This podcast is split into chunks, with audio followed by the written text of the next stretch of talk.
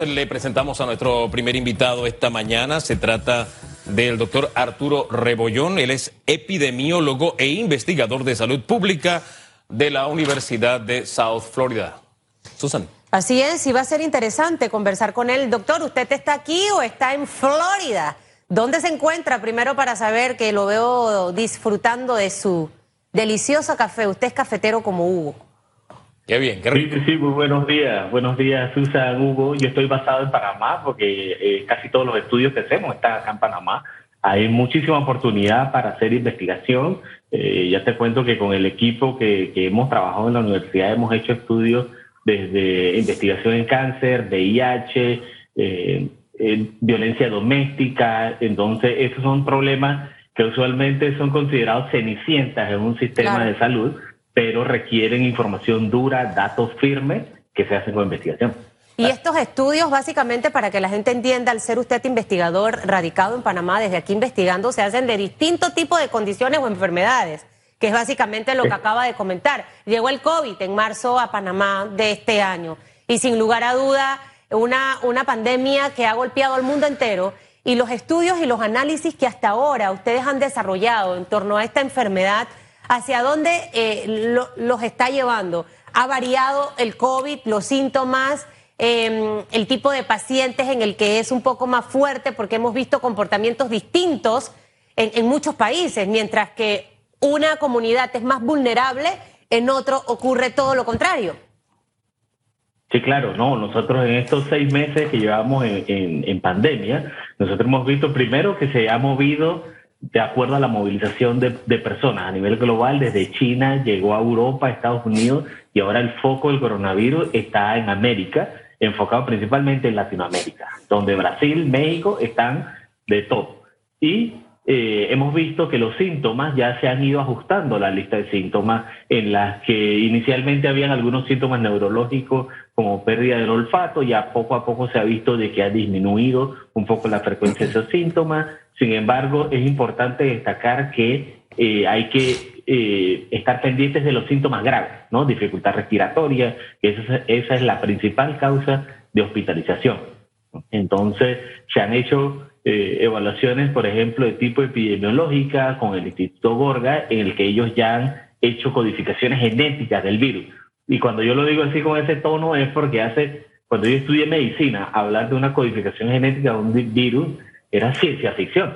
Eso era cosa de películas y ahora tengo a mis amigos allá en el Gorgas, a, a Jean Paul, y, y, todo su equipo que están haciendo secuenciación diariamente de virus como si fuera algo rutinario. Eso es para que vean el nivel científico que hay en Panamá y que requiere un apoyo eh, de parte de las autoridades y de la empresa privada. Y lo hemos visto que la empresa privada ha empujado fuerte esto eh, en donaciones de protección y eso tiene que seguirse manteniendo a lo largo del tiempo. Doctor, eh, hace unos días conversaba con, con una amiga y me dice, yo me salvé yo pasé el COVID, fui asintomática, así que ahora estoy tranquila. Pero resulta que se están dando reinfecciones. Háblenos un poquito de ese aspecto de la reinfección y qué cuidado deben tener aquellas personas que ya han pasado COVID de aquí en adelante. ¿Y cómo es que se están dando estas reinfecciones? Mira, esa es muy buena pregunta, Hugo. Una de las cosas que hay que ver es que por el tipo de virus que, que es, que es un coronavirus, es altamente infeccioso. O sea, esa es parte de su naturaleza y por el tipo de cadena, porque este es un, virus que se llama de virus de RNA, o sea que solamente tiene la mitad del, ADN, que es el código genético, él para poder activarse, él se tiene que pegar a las células tuyas para poder crecer proteínas y esas cosas que hayan más virus dentro de tu cuerpo. Entonces, eso lo hace altamente infeccioso y se tiene que adaptar. Y eso lo hemos visto que dependiendo del país donde vaya, así mismo se ha adaptado y han salido grupos de virus diferentes y incluso hay uno específico de Panamá eh, que, que, fue secuenciado por el Gorga. Entonces, ¿qué significa que haya múltiples tipos?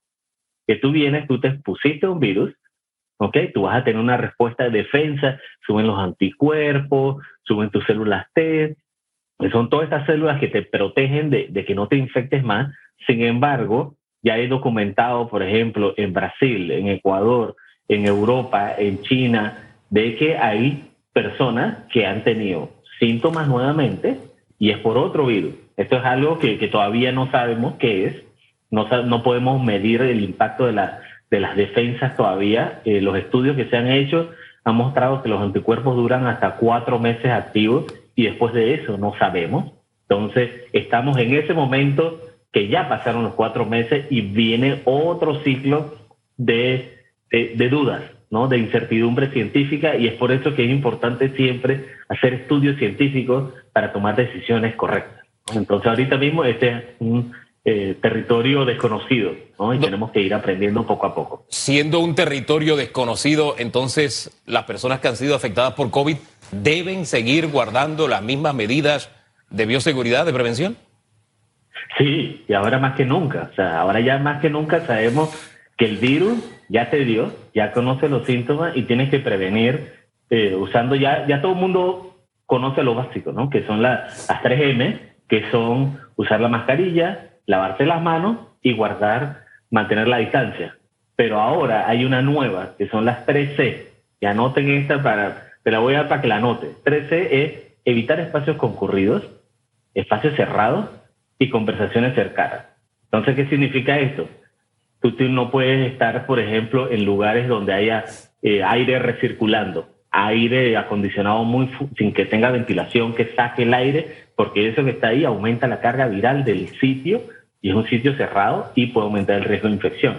Conversaciones cercanas muy cerca, porque sabemos de que las personas eh, de que el virus puede viajar eh, a las, gotitas, microgotas con, que tienen el virus caen a dos metros, pero hay estudios que muestran que hay algunas pequeñas que pueden flotar un poco más. Entonces, por eso es que hay que mantener esa distancia, ¿no? Bueno, siguen la C, se mantienen la M. Hay una, una mezcla de MC eh, para que la gente esté un poquito más clara. Ahora, doctor, em, tengo amigos que se han ido de viaje, de vacaciones. Eh, yo muero cuando veo sus fotos en lugares, en grandes naciones, y me doy cuenta de lo flexible o relajado que pareciera que están las cosas en estos lugares. Y esto se lo pregunto porque ayer conversaba con alguien que es empresario y me decía, no aguantamos más, Susan. Eh, si tú ves la conducta en otros países, lo que está pasando es que cada quien es responsable de cuidarse porque lo que no puede ocurrir es que sigamos en esta cuarentena que más allá de la parte también económica, que es sumamente importante, también se han visto otro tipo de afectaciones en la salud de las personas. Eh, antes, usted encontraba en las farmacias los medicamentos que más buscaban eran los analgésicos. Ahora es para dormir, para relajarte, y, y eso a la larga trae problemas de salud muy serios, doctor.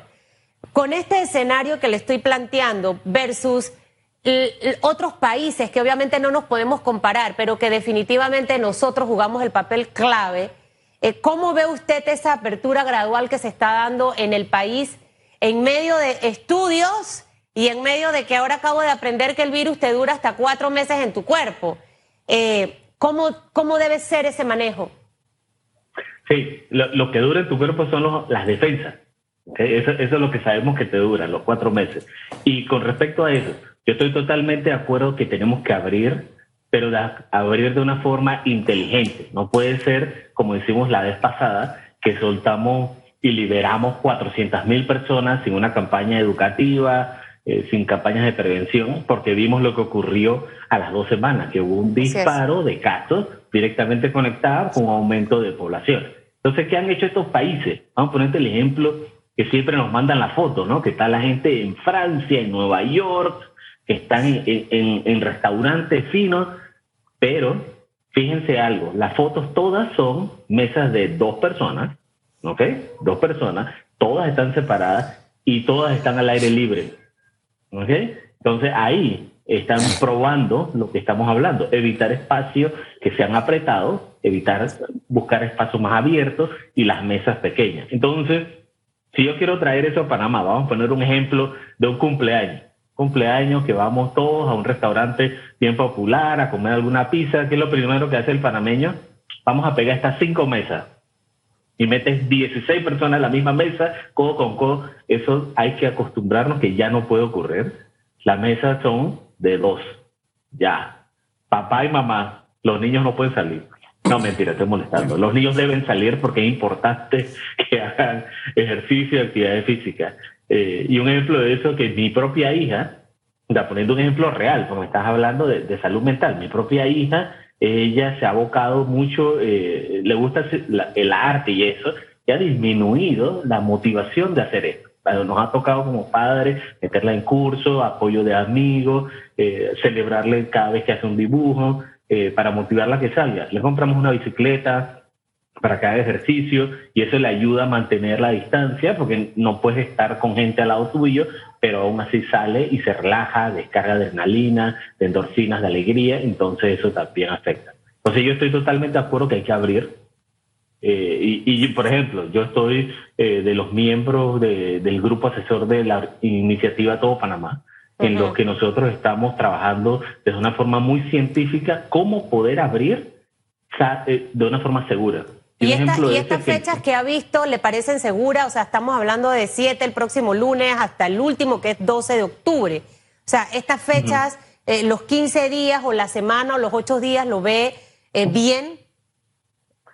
Sí, mira, un ejemplo, nosotros conocemos que la evolución del virus, tú tienes que esperar dos semanas para ver cómo cambia todo. De eso no hay discusión. Entonces, lo que se ha hecho es que se han puesto fechas desde ya, de que ya dijeron esto es lo que se va a abrir, pero no que se va a abrir condicionadamente, sino que esa es una meta. O sea, nosotros como país tenemos que lograr llegar a esa meta para poder abrir la siguiente fase. Entonces, ahorita abrieron lo que nosotros llamamos los mangos bajitos, ¿no? Que abrieron sitios que ya tienen protocolos de, limpieza, eh, que, que te que te atienden por cita, que ya estaban funcionando adecuadamente, los delivery, mucha gente como yo, yo iba, compraba cosas por, por WhatsApp y después las buscaba o me las mandaba a un delivery. Entonces, ese es el tipo de negocios que se abrieron y lo vemos reflejado ahora en los números. ¿Eh? Cayeron los casos y se ha ido también, ya veíamos una disminución de estos desde hace cinco semanas, o sea que era ya una caída positiva eh, que es lo que esperábamos, y también las muertes vienen cayendo desde hace cinco semanas, eh, y eso no, nos, nos dice que vamos por el buen camino y podemos seguir adelante. Sea, la cosa es que no podemos congelar el país más, tenemos que ir adelante porque si vemos la definición de salud de la Organización Mundial de la Salud, es un estado de completo bienestar, físico, mental y socioeconómico. Entonces, tenemos que reforzar el tercer pilar socioeconómico, porque si tú no tienes cómo cómo obtener dinero, no puedes tener comida, no puedes tener acceso a los servicios básicos, y eso también es salud. Ahora bien, de alguna forma nuestras autoridades representan liderazgo, aunque sea en el sector que ellos representan políticamente, pero son autoridades de todos los panameños. Este fin de semana vimos algunas autoridades que siguen la práctica y, del partido gobernante, y no es que quiera traer el tema política al conversar con usted, pero ese comportamiento de algunas autoridades eh, no, no significa un aporte negativo en ese despertar de la conciencia ciudadana que se está buscando, de que todos seamos responsables, etcétera, etcétera? ¿Usted cómo lo ve? Mira, nosotros en, en ciencias conductuales, va poniéndolo de un tipo científico, la gente aprende copiando. Los niños aprenden a cepillarse los dientes porque se pone al lado tuyo y tú lo pones todos los días a cepillarse los dientes. Entonces, asimismo, ocurren los comportamientos humanos en los adultos. Entonces, si tú tienes a líderes que son nuestros modelos, que hacen un comportamiento, el comportamiento se copia. y, los comportamientos malos se copian más fácil que los comportamientos buenos. Y un ejemplo de eso es que tú llevas Hace 20 años tú llevabas una caja de cigarrillos a una fiesta y se la fumaban todos porque ese era el hábito. Ahora nos tomado 20 años leyes, intervenciones educativas, aumento de impuestos, eh, restricción de acceso, restricción de mercadeo para que disminuya el, consumo de tabaco. Entonces, ese ejemplo es, es muy realista en el que los ejemplos, las conductas son aprendidas, son copiadas y si la gente hace conductas inadecuadas, van a ser copiadas. Doctor, muchísimas gracias por conversar con Panamá a través de radiografía. Que tenga muy buen día.